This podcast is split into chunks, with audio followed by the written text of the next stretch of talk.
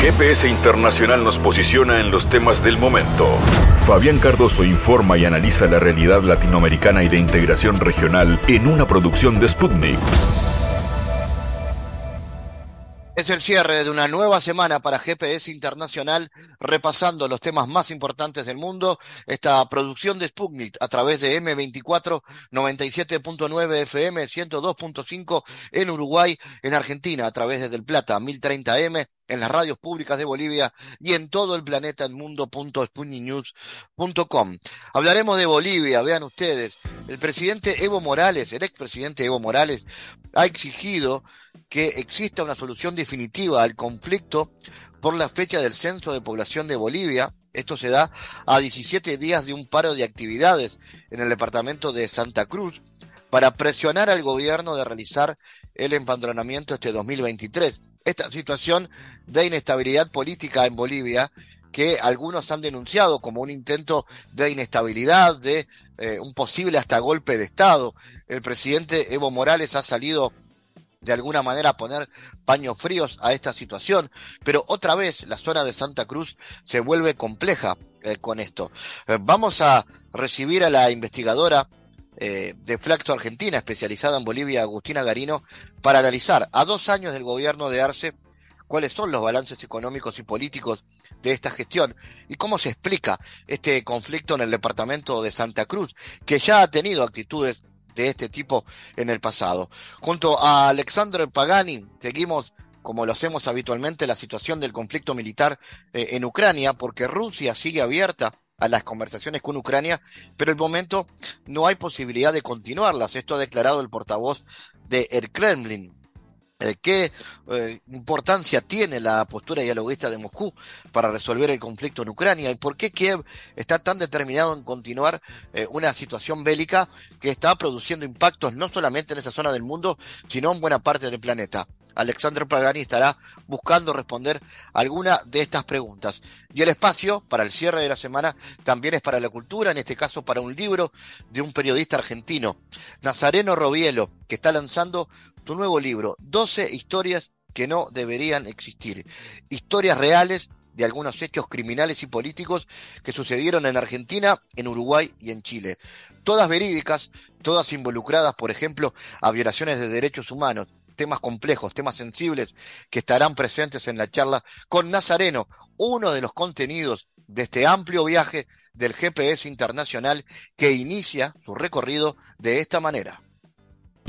En GPS Internacional localizamos las noticias de América Latina.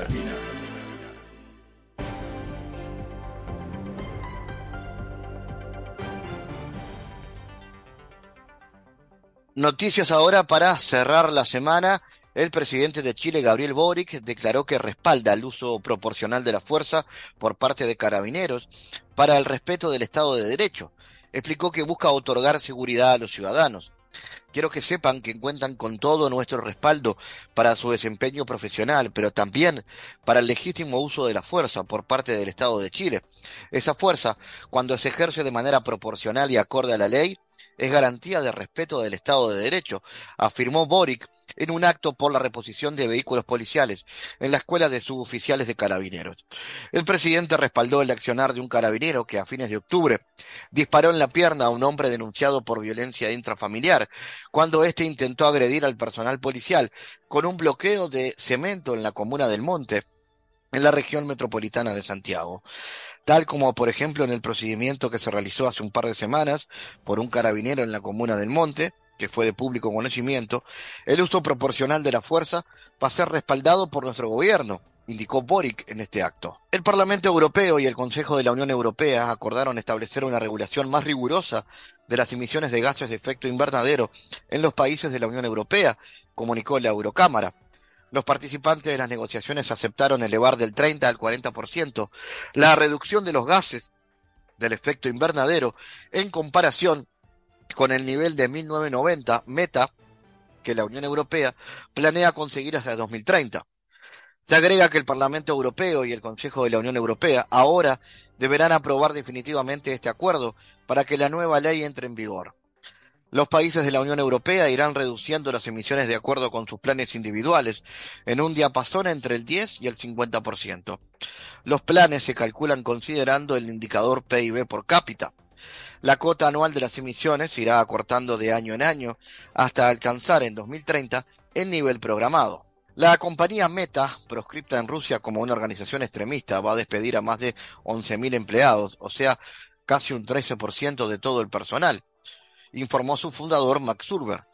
Decidí recortar nuestro equipo aproximadamente en un 13% y despedir a más de 11.000 empleados talentosos, dijo, citado por un comunicado de la empresa. Agregó además que fueron tomadas medidas adicionales, incluidos los recortes de gastos discrecionales y la prórroga de la suspensión de contratación de nuevo personal en el primer trimestre. Según Mark, las medidas se deben a que los ingresos de la empresa fueron mucho menores que las expectativas, principalmente por condiciones macroeconómicas y crecimiento de la competencia.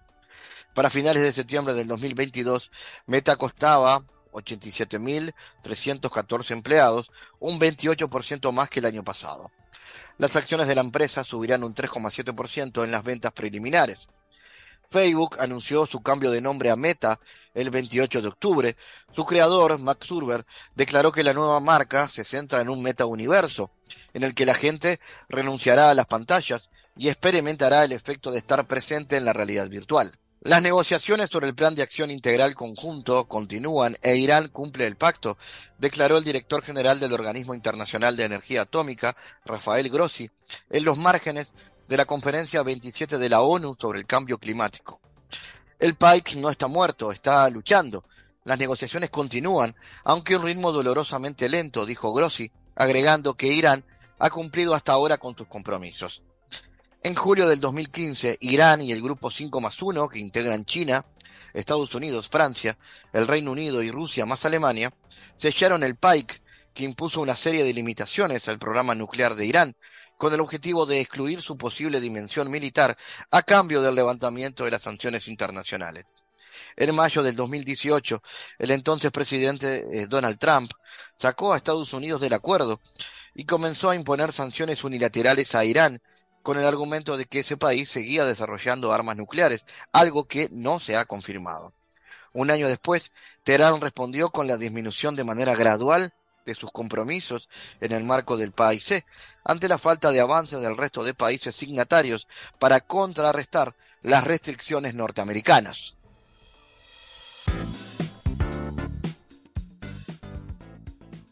Hablamos de Bolivia en este bloque porque el expresidente Evo Morales exigió este lunes una solución definitiva al conflicto por la fecha del censo de población en Bolivia, a 17 días de un paro de actividades en el departamento de Santa Cruz, para presionar al gobierno de realizar el reempadronamiento en el 2023.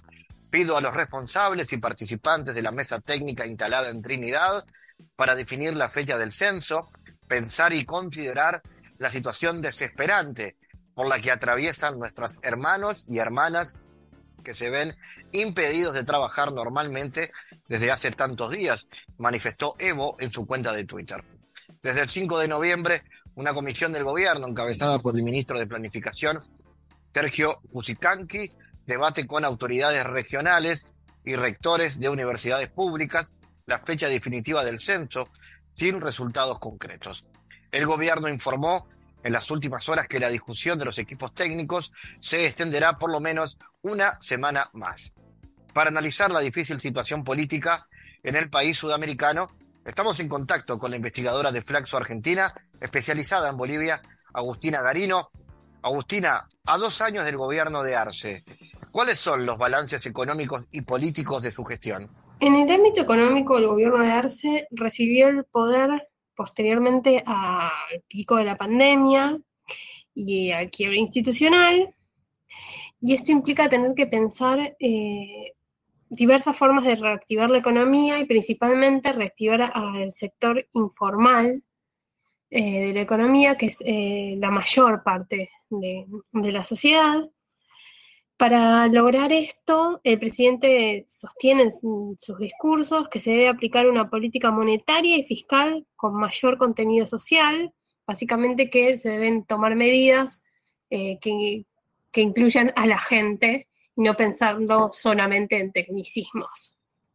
Eh, al darse ocuparse de la reconstrucción de la economía después, después, del quiebre institucional y la pandemia, eh, tiene por principal objetivo retomar la senda de la estabilidad.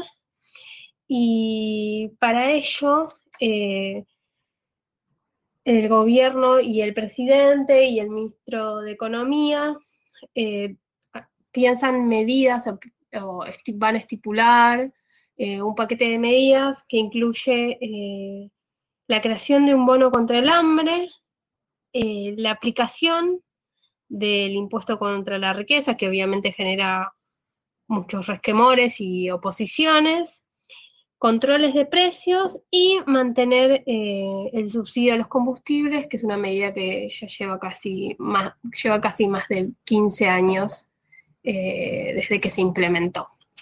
Además, eh, en este punto vale destacar también que Bolivia, a pesar del contexto, del contexto internacional adverso, muestra cierta reactivación de la economía interna y para también reactivar al sector productivo se encuentra actualmente brindando eh, numerosos créditos. Y por último, me parece importante destacar que en esta senda de la reactivación económica y de retornar a cierta estabilidad que caracterizó la economía boliviana desde el 2006 hasta la actualidad, eh, el gobierno se ocupa de controlar la inflación y en esto eh, están teniendo resultados muy positivos porque en el primer semestre del año 2022, Bolivia es uno de los países, es el país con menor inflación de toda la región, llegando a un 1,2%. ¿Cuáles son las causas de los conflictos en el departamento de Santa Cruz y cómo ha afectado esto el transcurso del gobierno? El conflicto entre Santa Cruz y el gobierno central es histórico, pero se ha recrudecido en los sucesivos gobiernos del MAS. Uno de los puntos más álgidos se dio en el año, 2010, en el año 2008 y los enfrentamientos entre ambas partes derivaron en la masacre de Pando y en el intento de golpe de Estado al gobierno de Evo Morales. Es importante tener en cuenta que el departamento de Santa Cruz, junto a la media luna oriental del territorio del país, conforman el sector más pujante económicamente. Y es por ello, al ser uno de los, el sector eh, predominante, el, sector predominantemente productivo del país, piden eh, la autonomía gubernamental y también reclaman por mayor porcentaje de, los ingresos eh, de la coparticipación. El conflicto actual se encuentra impulsado por la decisión presidencial de posponer el censo poblacional al año 2024 Santa Cruz y sus aliados reclaman que se lleve a cabo en el año 2023. Básicamente el censo se pospuso eh, por la pandemia, debía hacerse en el año, eh, este año, en el año 2022. Eh, sin embargo, por el gobierno central y la presidencia de Arce aducen que no se puede hacer por cuestiones técnicas, por trabajos que debieran hacerse en el periodo de pandemia, no llegan a poder desarrollarlo a poder implementar el censo en el 2023, por eso deciden posponerlo al 2024. Por parte de Santa Cruz, principalmente reclaman que la decisión de posponer el censo eh, tiene como principal intención no modificar eh, la cantidad de candidatos que cada departamento podría tener, eh, sobre todo en la cuestión de, la conformación de la Cámara Alta y Cámara Baja, eh, pensando en las elecciones del 2025. Si las elecciones se hacen en el 2024, toda esta proyección no se incluiría en los diferentes sectores y departamentos electorales y recién se tendría implicancias para las siguientes elecciones municipales y nacionales. Em, este es el principal argumento de la oposición, pero desde mi opinión este pedido tiene un gran componente económico porque al variar la cantidad de población también varía el porcentaje de coparticipación que recibe cada departamento y municipio, como, lo, como dije anteriormente, y según proyecciones del CEDLA, el aumento de población en la media luna oriental debido a la gran migración que hubo entre el campo y la ciudad y que la media luna oriental del país fue eh, el sector de mayor crecimiento poblacional por arriba de la media nacional, deriva en que recibiría, por ejemplo, Santa Cruz, un 6% más, más, de ingresos eh, con la nueva proyección eh, de población y, eh, por ejemplo, departamentos como Pando superarían o obtendrían un 70% más de, ingresos por la coparticipación nacional. Y, por ejemplo, el Departamento de La Paz, al tener un crecimiento menor a la tasa media nacional, recibiría un ingreso menor de un 2% menos a lo que recibe en la actualidad. ¿Cómo impactó el paro de Santa Cruz en la economía del país? ¿Y por qué la oposición se niega a negociar? En referencia a las pérdidas económicas, según el Ministerio de Economía, ascienden por encima de los 300 millones de dólares y el mayor impacto lo sufren las economías informales y los sectores populares, y esto se profundizaría en los próximos meses en términos de deterioro económico y de desempleo. Eh, obviamente, como dije, los más afectados son las economías informales, que son quienes viven al día, y los pequeños productores. El bloqueo y la extensión del paro frenan, el, frenan la proyección de crecimiento económico que tenía el gobierno de Arce prevista para aproximadamente entre un 5 y un 5,1% anual. Eh, en referencia a por qué los líderes de Santa Cruz se niegan a, a llegar a un acuerdo, entiendo que desde mi punto de vista tiene mucho que ver con la cuestión económica, porque si las proyecciones sobre el censo poblacional se dan como lo mencionamos con anterioridad, Santa Cruz y los territorios y departamentos de la media luna oriental del país, que son los que mayor eh, crecimiento poblacional han tenido en los últimos 10 años, estarían perdiendo grandes ingresos por la coparticipación nacional. Además, eh, el enfrentamiento histórico entre el poder central y el liderazgo de Santa Cruz eh, no solo es económico, no solamente tiene que ver con la repartición de las candidaturas y cantidades de candidatos por departamento, sino que es puramente ideológico. Eh, se genera un clivaje derecha-izquierda o derecha y centro-izquierda, que, que, representan el gobierno, por un lado, el gobierno de Santa Cruz y de la Media Luna Oriental, con, con tintes eh, cercanos a, las derechas, y el gobierno central claramente es un gobierno de centro izquierda y progresista. Entonces, eh, la cuestión ideológica y la lista ideológica es también central en este conflicto y también tiene que ver eh, en muchas ocasiones, pero principalmente en este conflicto, se pueden ver eh, las ambiciones desestabilizadoras de ciertos líderes eh, de la media luna oriental y específicamente de Santa Cruz, eh, y por eso generan eh, este estallido social, los bloqueos, y muchos de estos líderes participaron del gobierno de Yanin Áñez y de la desestabilización y posterior golpe de Estado del 2019. A nivel de política exterior, ¿cuáles han sido los aspectos característicos de la proyección internacional del actual gobierno?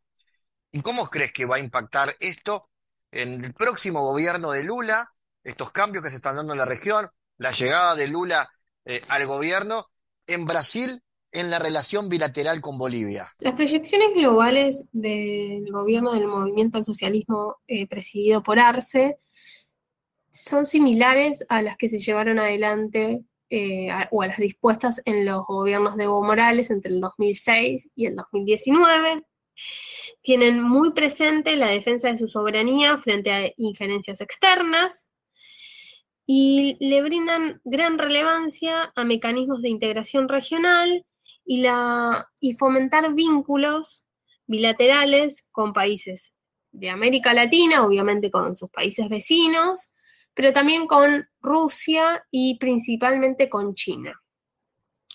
También en cuanto a agendas globales, Bolivia, así como en los gobiernos de Evo Morales, eh, en la actualidad tiene una política exterior marcada por eh, la cuestión indígena, eh, por el discurso y el paradigma del buen vivir, y en agendas globales trata de forjarse como un actor importante en temáticas relacionadas a, obviamente, al proyecto de país y a, la refundación nacional que hizo desde el 2006 eh, hasta la actualidad.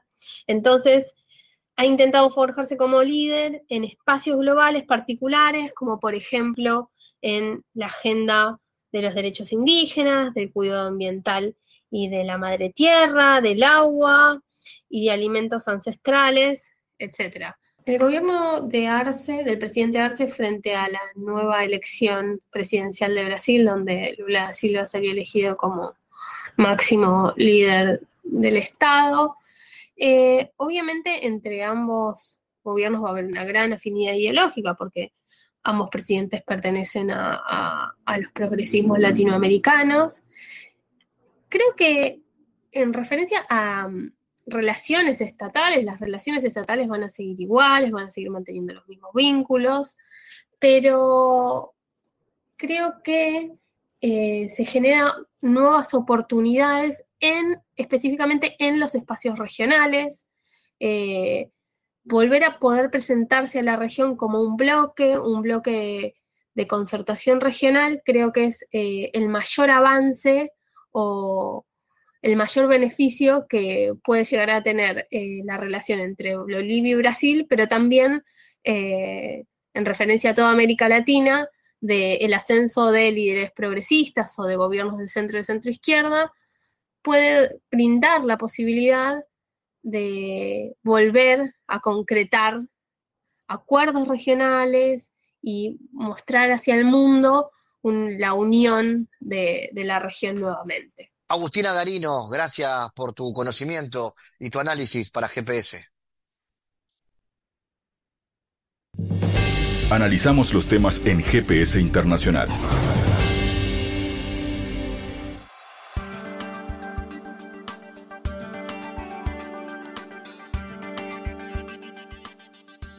Rusia sigue abierta a las conversaciones con Ucrania pero por el momento no hay posibilidades de continuarlas. Esto lo ha declarado el portavoz del Kremlin, Dmitry Peskov.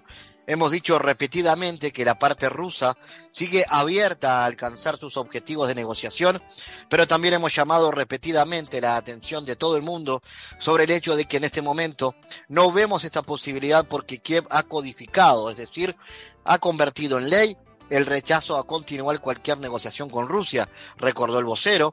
Asimismo, Peskov, al comentar un artículo sobre las conversaciones de Estados Unidos con Kiev para inducir el diálogo con Rusia, dijo a los periodistas que no se sabía si esto era cierto, que existen informes veraces, pero que sobre todo hay especulaciones. El Washington Post había informado anteriormente, citando a fuentes familiarizadas con el tema, que la administración del presidente Biden estaba pidiendo en privado a los dirigentes ucranianos que se mostraran abiertos a las conversaciones con Rusia.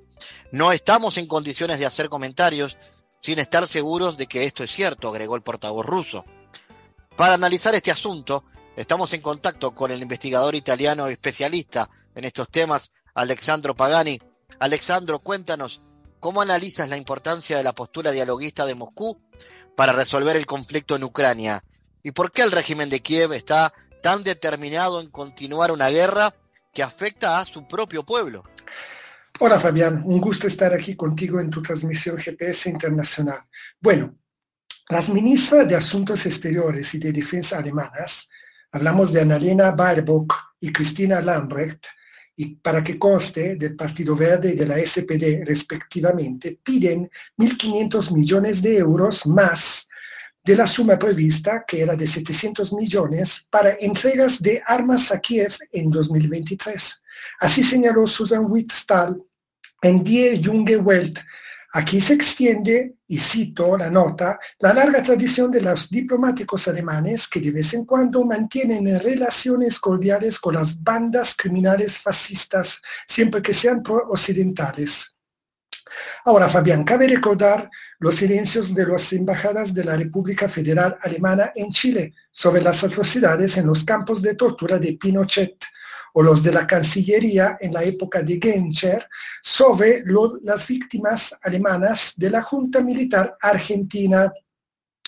Así pues, ahora un cónsul general alemán de los Verdes en el curso de la iniciativa organizada en Estados Unidos por los banderistas ucranianos, cuyos antepasados habían sido ayudados en 1946 por la organización Gelen a refugiarse en Estados Unidos, ha pagado los créditos a los neonazis de Azov.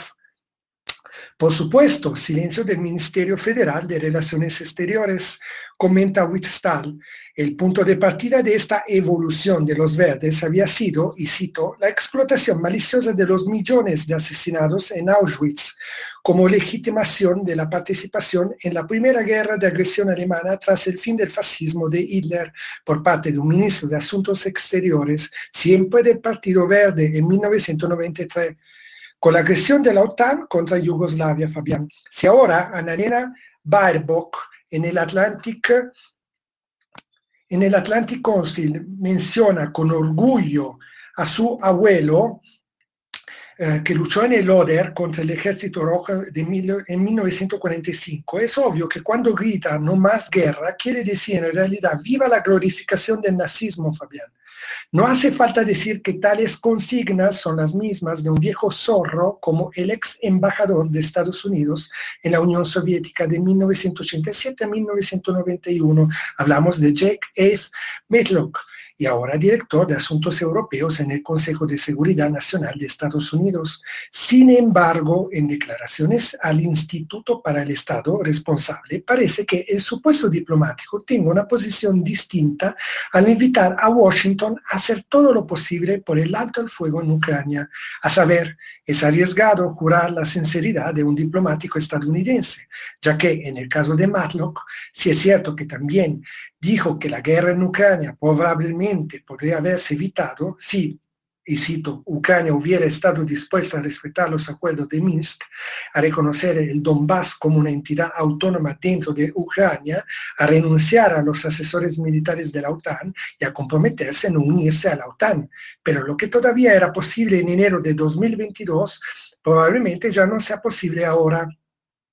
También dijo en una entrevista con el TAS alemán que en un caso similar Estados Unidos actuaría de la misma manera que Rusia y cito, si China organizara una alianza militar con Canadá y México, Estados Unidos no lo toleraría, nosotros lo impediríamos, pero por todos los medios que tenemos. Matlock ahora habla de algunos eventos que han colocado la guerra en Ucrania en una pendiente extremadamente peligrosa, como es el caso del ataque al Nord Stream, que por cierto imposibilita a corto plazo que Rusia siga siendo el principal proveedor de energía de Alemania. Mientras tanto, la mal llamada Ucrania democrática, atacada por Rusia, proporciona una prueba más de su apego a aquellos valores basados sobre una modernidad arcaica fascista muy desde en el occidente colectivo, prohibiendo el duodécimo partido prorruso es decir, el Partido Socialista, después de los 11 partidos prohibidos en marzo pasado, acusado de vínculos con Moscú. Además, después de que el avatar Vladimir Zelensky anunciara a finales de septiembre una pronta solicitud para que Ucrania se uniera a la OTAN, el ministro de Defensa de la Junta ucraniana, Alexei Reznikov, reiteró que el estatuto neutral, es decir, fuera de la OTAN, está absolutamente excluido por parte de Ucrania, ya que el rumbo hacia la integración euroatlántica está fijado en la constitución ucraniana, dijo, y solo queda esperar el consentimiento de los miembros de la alianza. Una respuesta indirecta al anuncio de Zelensky llegó de la revista estadounidense Político, donde dijo, la membresía, de Ucrania en la OTAN ha sido durante mucho tiempo un tema delicado en Washington, debido al artículo 5 del estatuto que prevé la defensa militar por parte de Estados Unidos de cualquier Estado miembro víctima de agresión. De hecho, la participación directa de fuerzas de países de la OTAN en el conflicto que se desarrolla desde hace ocho años en el sureste de Ucrania, en particular en el Donbass, después de que formaciones y agrupaciones neonazis hubieran sido entrenadas militarmente tanto en el extranjero antes de 2014 como en casa desde instructores estadounidenses, canadienses, bálticos, polacos, alemanes, junto con todas estas declaraciones recientes, destacan la imposibilidad de una paz inminente a pesar de todos los intentos diplomáticos por parte de Kremlin pero a pesar de la falta de voluntad hacia la paz por parte del occidente colectivo, Fabián, el invierno está llegando y sabemos que Ucrania, como Estado-nación, ha dejado de existir desde 1991 con la caída de la República Soviética Socialista de Ucrania. Lo que hay que se quedó es una entidad ucronazis al servicio de Estados Unidos en el poder que hay que desnazificar, pero ya, estimado Fabián. En ese marco, Alexandro, la creciente inflación en los países europeos y la crisis energética son factores que presionan a Occidente a plantear una postura más negociadora con Rusia. ¿Qué perspectivas ves al respecto? Sí, Fabián. Una respuesta multifacética de Europa ha evitado hasta ahora que los problemas energéticos generen una desestabilización social y económica generalizada, pero con el invierno a la vuelta de la esquina, la crisis está lejos de terminar y los riesgos son cada vez mayores, pues vemos cómo las tensiones siguen aumentando en un continente que ha dependido durante mucho tiempo del acceso a la energía rusa. Se llevaron a cabo protestas desde Bélgica hasta la República Checa por los altos costos de la energía. La escasez de combustible ha provocado largas colas para comprar gasolinas en las gasolineras de Francia. El movimiento Don't Pay UK ha instado a los ciudadanos británicos a realizar una huelga de facturas, negándose a, a pagar sus facturas de energía hasta que los precios del gas y la electricidad se reduzcan a un nivel asequible. Los precios de la energía significativamente altos en Europa también han alimentado las protestas por el cambio climático en todo el continente. Ahora, los gobiernos europeos han recurrido a diversas medidas para gestionar y ocultar la crisis en la opinión pública occidental, después que la Unión Europea prohibiera las importaciones de carbón ruso, se redujeron las regulaciones del carbón en Polonia, lo que condujo a la apertura de minas de carbón ilegales en el país. El Reino Unido limitó el precio de las facturas de energía domésticas promedio por año durante dos años a partir de octubre. Y en septiembre anunció un límite de energía por unidad de medida para empresas, organizaciones benéficas y ONG desde el principio del año, Italia ha mostrado una notable capacidad para diversificar sus importaciones de energía de Rusia para reducir su dependencia del Kremlin. Bajo el, ex primer ministro Silvio Berlusconi, Italia comenzó a aumentar su dependencia de la energía rusa, un proceso que continuó incluso después de su derrota electoral en 2011 y la anexión de Crimea por parte de Rusia en 2014, después que un referéndum popular decretó su autodecisión a unirse a su madre patria rusa. Ahora, esta independencia terminó después de que Rusia diera comienzo a la justificada y legítima operación militar especial para desnazificar Ucrania y proteger las poblaciones del Donbass de un genocidio étnico a baja intensidad. En abril, Italia firmó acuerdos de gas natural con Egipto y Argelia y mantuvo nuevas conversaciones con la República del Congo y Angola para el suministro de energía. Además, en junio pasado, Italia compró dos buques de gas natural licuado, más además de las tres terminales que ya tenía en ópera para diversificar aún más sus suministros de gas natural para abreviar. Sin embargo, no todos los países han igualado el éxito de Italia, entre comillas, en la diversificación de las importaciones de energía. Tampoco estas políticas hacen confiar que la crisis energética no se expande también en otros campos o sectores productivos y laborales. Francia dijo que quería limitar los aumentos en los precios de la electricidad y el gas para los hogares al 15% en 2023. Pero dado que más de la mitad de los 56 reactores nucleares de Francia han sido cerrados por mantenimiento, la sequía de, de verano en Europa también impidió el funcionamiento de los sistemas de refrigeración por agua, de las centrales nucleares francesas, Francia se enfrentará al aumento de los costes de la energía y mantendrá su papel tradicional como exportador de electricidad a otros países europeos. Al igual que otros países europeos, Alemania optó por nacionalizar algunas de sus principales empresas energéticas como Uniper en septiembre. En octubre, el gobierno alemán propuso una iniciativa de subsidio energético de 200 mil millones de euros, dado que se espera que el almacenamiento de gas alcance el 95% de su capacidad en noviembre. Alemania también se ha proporcionado una protección significativa. Sin embargo, Fabián, Alemania no tiene infraestructura de gas natural licuado y sigue siendo vulnerable sin el gas de Rusia. Actualmente Alemania se encuentra en el segundo nivel del plan de contingencia de gas de tres niveles y la etapa final implica la intervención directa del gobierno en la distribución y racionamiento de gas. Dado que Alemania proporciona la mayor contribución financiera a la UE, su vulnerabilidad económica tiene implicaciones preocupantes para el resto del bloque. Además de sufrir escasez de gas, los países centroeuropeos también sufran los efectos del racionamiento de gas en el sector industrial alemán, dada su integración en las cadenas de suministro alemanas. Esta incertidumbre ha frenado la inversión en la región, exacerbando aún más los problemas económicos de Europa. Estos problemas subrayaron la percepción del que si bien el carbón ruso ha sido relativamente fácil de prohibir en Europa y el petróleo ruso se está eliminando gradualmente, el gas natural ruso sigue siendo demasiado importante para la combinación energética del continente como para evitarlo por completo. Los diferentes niveles de vulnerabilidad han llevado a algunos países europeos a romper con la norma continental y negociar con Rusia. Serbia, por ejemplo, que no forma parte de la OTAN ni de la Unión Europea, firmó su acuerdo de gas natural con Rusia en mayo pasado, mientras que Hungría atrajo la ira de sus aliados occidentales al firmar su acuerdo de gas con Rusia en agosto. Hungría fue uno de los primeros países europeos en aceptar comprar gas natural ruso en rublos, estabilizando la moneda rusa tras las sanciones impuestas a la economía rusa. Si la crisis se empeora considerablemente, otros países podrían seguir su ejemplo.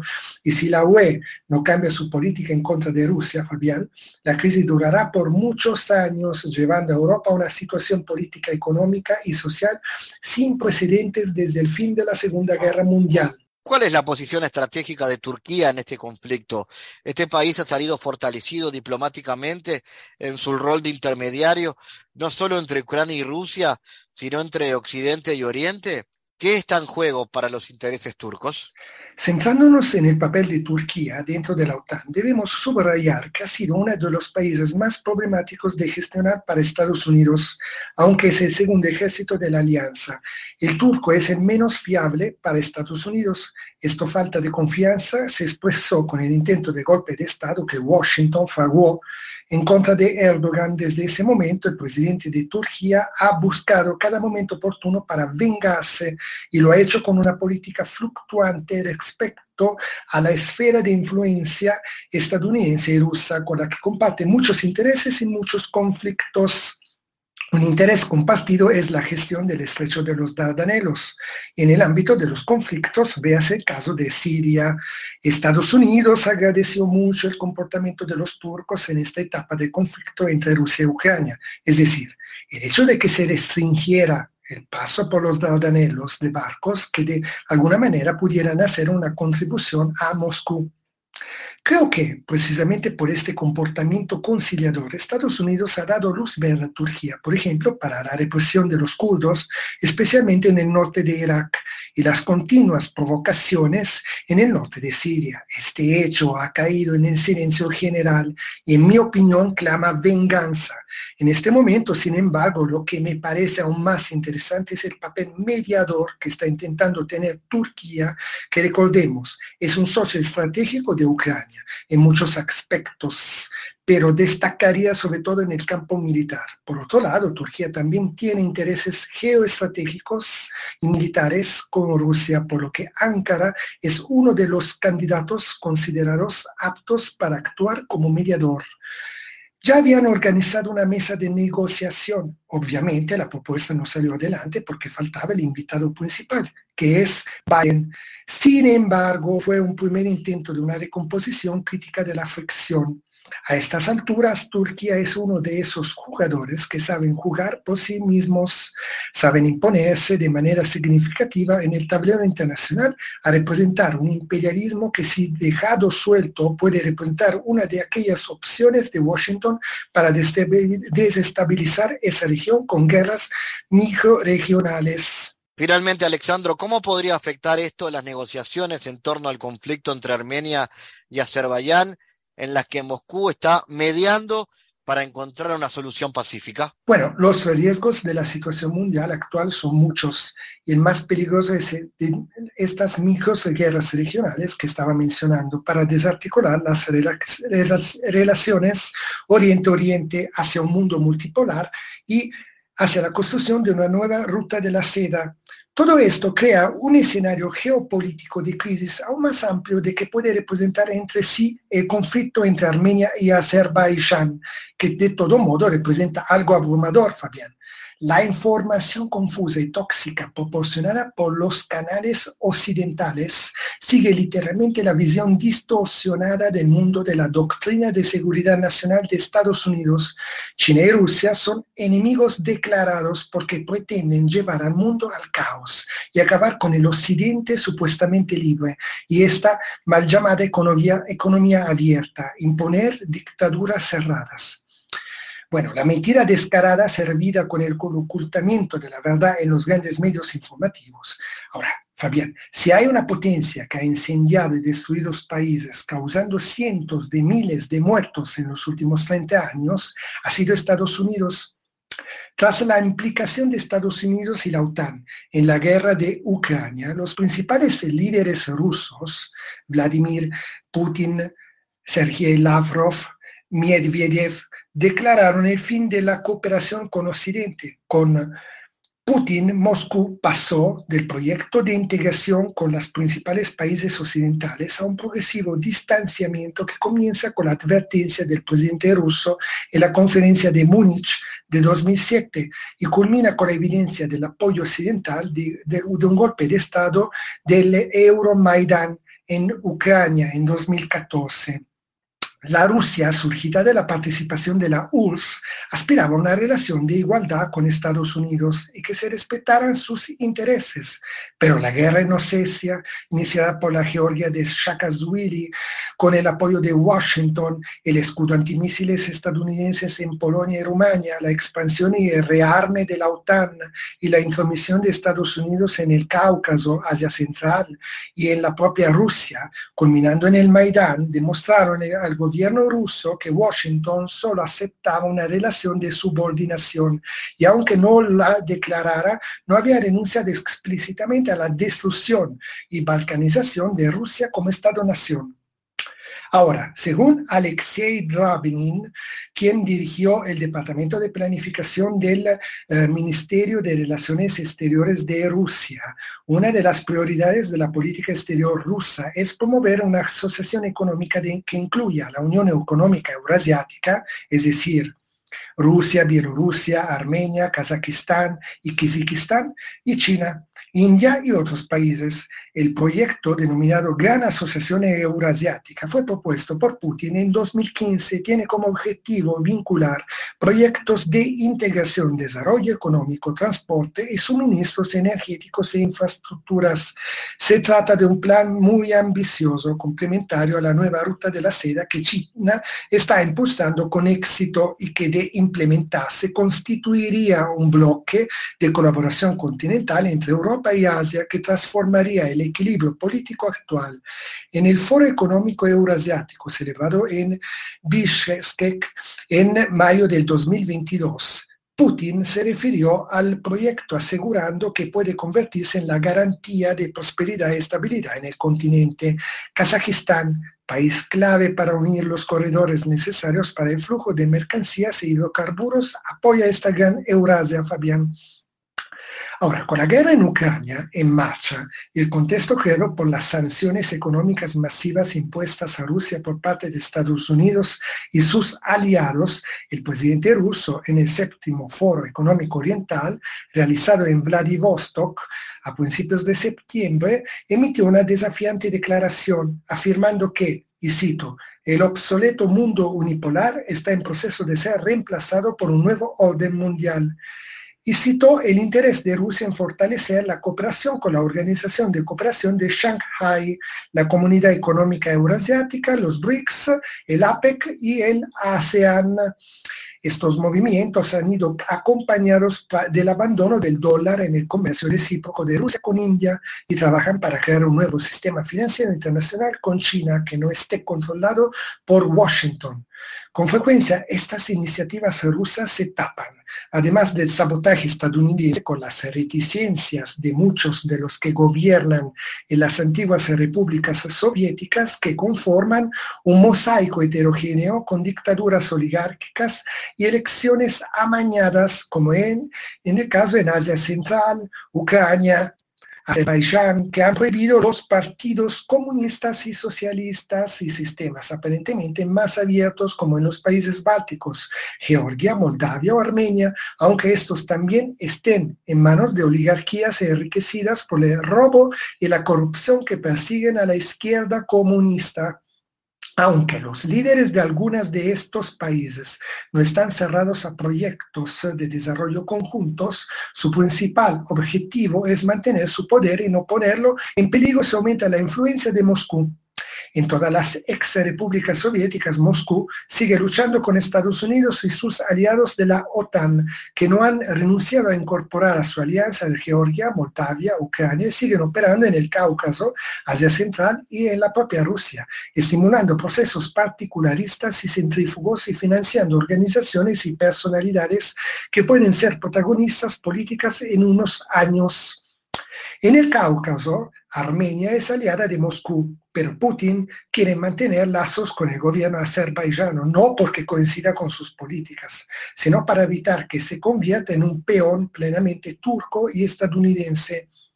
La mayoría guarda un cauteloso silencio sobre la guerra en Ucrania, aunque algunos, como Kazajistán, a pesar de ser parte de la Unión Euroasiática y eh, junto con Rusia, han suministrado a Ucrania equipo militar. El gobierno kazajo de Tokayev negoció con Londres el suministro de armas soviéticas a Kiev, enmascarando la operación a través de una empresa jordana. Hablamos de Tecno Export, una empresa kazaca ha obtenido una licencia del Ministerio del Desarrollo Industrial e Infraestructural de Kazajistán el MIT para exportar armas en secretos a Ucrania, aunque el ministerio ha negado la concesión del permiso para hacerlo.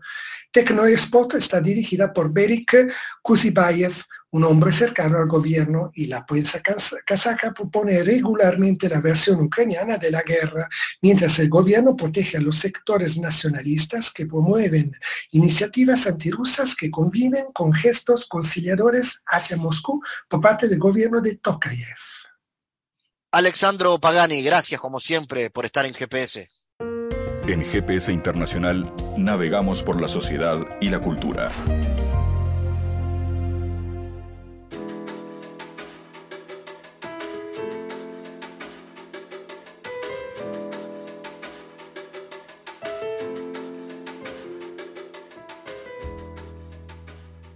Doce historias que no deberían existir es el nuevo libro del periodista argentino Nazareno Robielo.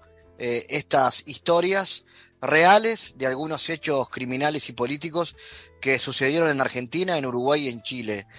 Todos son verídicos y los nombres y lugares fueron cambiados para proteger la integridad de las personas. sus propios protagonistas tuvieron la valentía de contar estas historias y él, Nazareno, tuvo el atrevimiento de convertirlas en un libro. Nazareno está en Montevideo eh, para presentar su libro en estas horas. Es periodista de investigación, además de activista en derechos humanos, escritor, conductor de radio, analista político y realizador audiovisual. Con Nazareno queremos conversar acá en GPS para que nos cuente de estas eh, 12 historias que no deberían existir ¿Y por qué no deberían existir, Nazareno? Bienvenido. Muchas gracias por el convite. Eh, bueno, no deberían existir porque eh, en conjunto las historias tratan de violaciones a los derechos humanos, de hechos que tienen que ver con, con episodios muy violentos y traumáticos que han vivido algunas personas y que obviamente en la, en la visión democrática que tenemos de, la vida no deberían volver a repetirse. Ahí, bueno, un poco lo hasta gracioso dicen algunos del título porque es como no deberían existir, pero existen y a la vez se cuentan porque siguen sucediendo y sabemos que obviamente no van a dejar de pasar hagamos un libro, pero ahí va también el juego con el título. No deberían existir y no debería pasar, pero pasa todo el tiempo. ¿Y de qué hablan esas historias? Las de acá y las de allá. Mira, por ejemplo, hay, hay una eh, que se llama Itatí que relata eh, la migración forzada de, de una eh, familia paraguaya a Corrientes, ¿no? una ciudad de Argentina. Eh, se van para Itatí, en realidad es un, pueblo muy pequeño, tiene una virgen muy famosa, que hay una peregrinación todos los años, más de 60.000 personas. Eh, y cuenta la historia de, Natalia, una paraguaya que se va a vivir ahí por una causa armada que le hacen al hermano en Paraguay, y termina envuelta eh, como testigo de un femicidio en Corrientes, y esa historia se, eh, entrecruza a la vez con una de las causas de narcotráfico más grandes de la historia eh, en Argentina, que fue la, la Operación Zapucay, y va relatando como la cotidianidad de lo que le pasa a Natalia en su barrio, desde o sea, el abuso que sufre la policía y cómo es, bueno, también el mundo de la política, eh, cuando en la misma ciudad, por ahí unos metros, están las fuerzas federales y los políticos a la vez que investigan, implicados en esta causa enorme que al día de hoy todavía falta una resolución judicial que terminó con la prisión del ex intendente de este, este pueblo Itatí, eh, y ese es un ejemplo ¿no? de estas historias que queríamos contar, donde, bueno, mezclamos crónica con, con, datos periodísticos y con la vida de las personas. Eh, cuenta también la historia de, un, de, una jubilada que es mi madrina que murió eh, luego de la crisis del 2001, debido a que perdió sus ahorros en, la crisis del 2001, y cómo era también para los jubilados de ese momento atravesar esa crisis, que bueno, siempre recordamos, a la gente le habían eh, fugado la plata, ¿no? Los bancos habían fugado la plata a otro país y no pudieron recuperar, y la gente se quedó sin nada.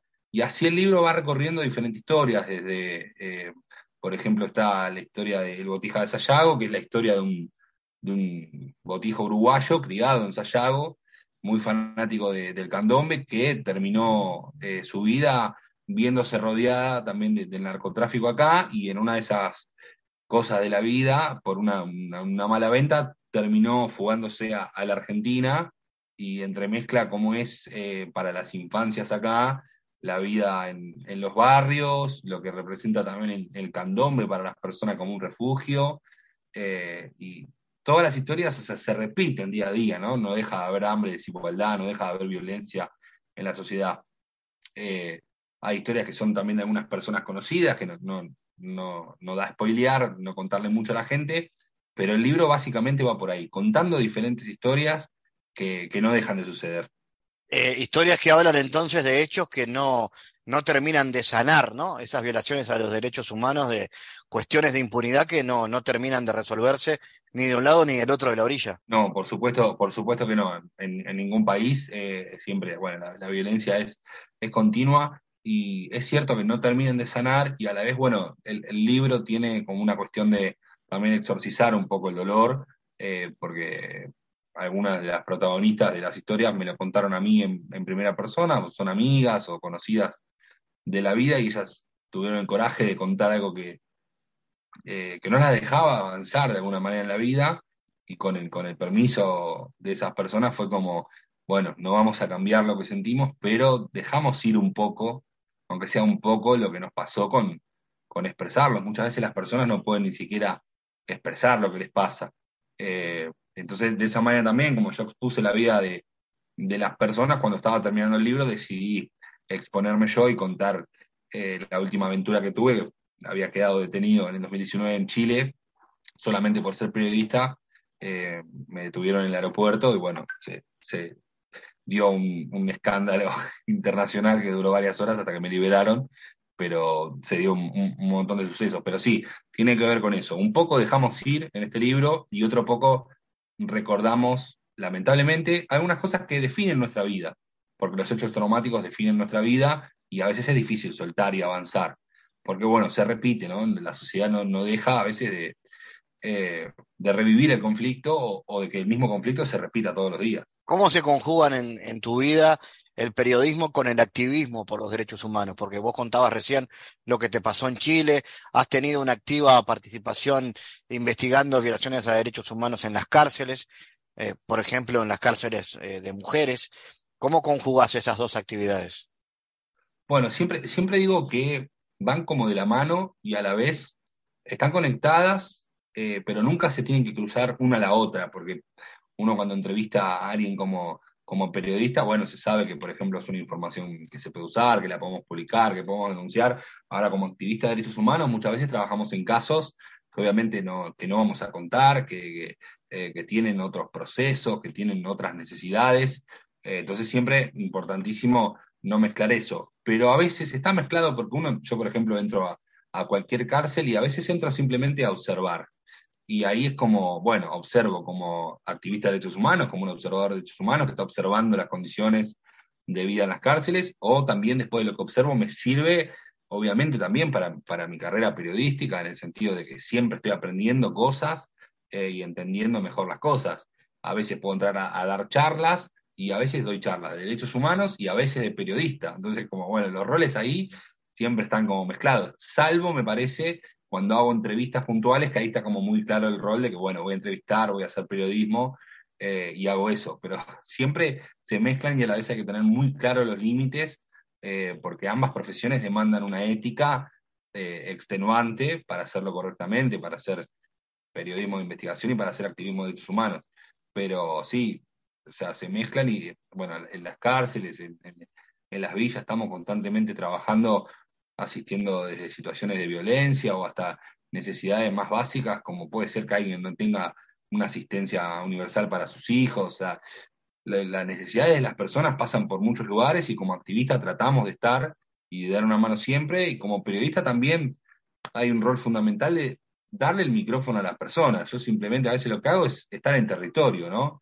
Eh, no es que yo hablo por las personas privadas de libertad o hablo por las personas que viven en determinado barrio, sino que el contenido que uno hace es poner la cámara, el micrófono delante de las personas y que las personas cuenten cómo son las cosas y cómo las viven. En Argentina vos dirigís un sitio que se llama postdata.ar y que tiene que ver con este tipo de informaciones también. Exactamente, sí, dirigimos un medio colectivo, estamos en Chile, en Argentina y en Uruguay, y un poco ahí la misión es hacer un periodismo de investigación, contar los datos. Siempre digo que si no conocemos la realidad, no podemos transformarla, ¿no? Hoy en un mundo tan posmoderno, de la subjetividad, de, las grietas, es como que la verdad muere cada día un poco más. Pero la misión con el medio sí es contar, investigar, publicar datos, informes. Nosotros ponemos la fuente de todo, cosa que a veces muchos medios nos tiran. Eh, pero sí, desde, tenemos, por ejemplo, no sé, de Argentina, nuestro relevamiento propio de cuánto es el índice de pobreza, que muchos medios eh, no lo tienen y solo repiten, digamos, lo que es lo oficial de, de, del gobierno, lo que sería el INDEC en Argentina. Nosotros ahí tratamos de tener una estadística propia y analizar muy bien los números. Eh, y ojalá, bueno, eh, algún día seamos un gran medio latinoamericano que tengamos influencia, pero sí, me tocó dirigir ahí y salir un poco de lo que es para el, el brillo, y me encanta también porque estamos como criando periodistas y, y dejando que, que, otros tomen vuelo y el protagonismo también me parece mucho mejor que escribir uno a veces, eh, trabajar más como editor con otras personas. Nazareno, eh, este libro se puede encontrar eh, en Montevideo, también en Argentina.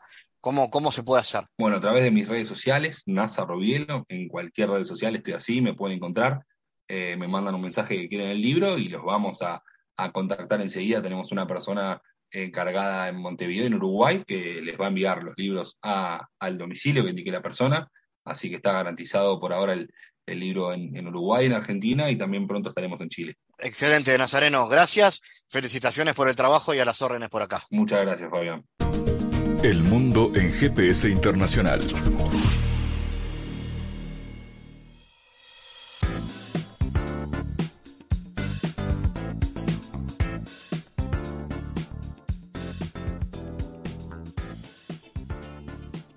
En diálogos geopolíticos analizamos diversos asuntos que atañen a la política mundial, desde el abordaje de los ámbitos multilaterales de articulación política a nivel global hasta las cualidades y los propósitos de las configuraciones regionales, tanto en América Latina así como en otras regiones. Nuestro objetivo es poner foco a una gran diversidad de temas que atañen a la geopolítica en el mundo contemporáneo. Para eso vamos a recibir a Santiago Caetano, aquí en GPS. Bienvenido, Santiago. Gracias, Fabián.